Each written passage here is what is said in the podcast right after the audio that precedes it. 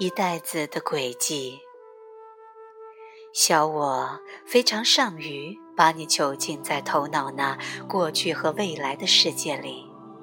它有一袋子的轨迹，怂恿你、欺骗你、诱惑你进入它分裂的世界。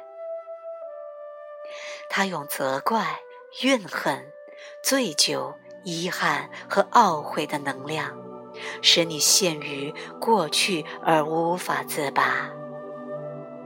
如果你认同了以上的这些能量，或是相信他们创造出来的故事，你就会发现自己被牢牢地锁在过去的创痛中，而这就是小我想要的，因为只有这样。它才能持续地控制着你的生命。不过，小我的世界也是一个幻想的未来。它有一个非常简单却很狡猾的伎俩，这伎俩成功的利用一个永远不会到来的未来，奴役了几乎所有的人类。你能猜出那是什么吗？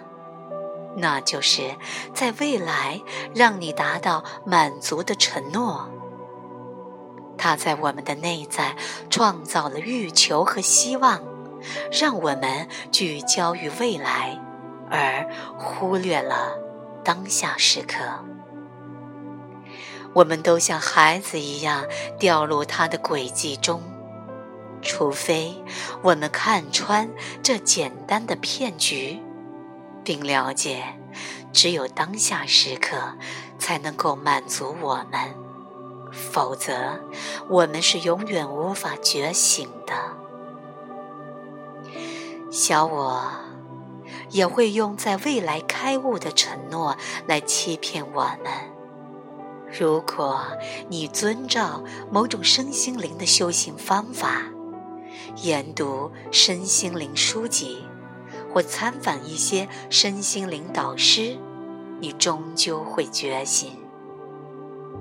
这些都是虚假的承诺，因为你唯一能觉醒的时间就是现在。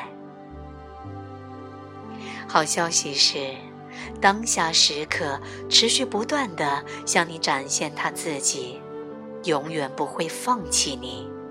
始终把活在当下的机会给你。想要从头脑的专制和束缚中解脱，你需要十分的警觉，注意小我在做些什么，对小我不能有任何的反抗，只要看着他所创造出来的一切。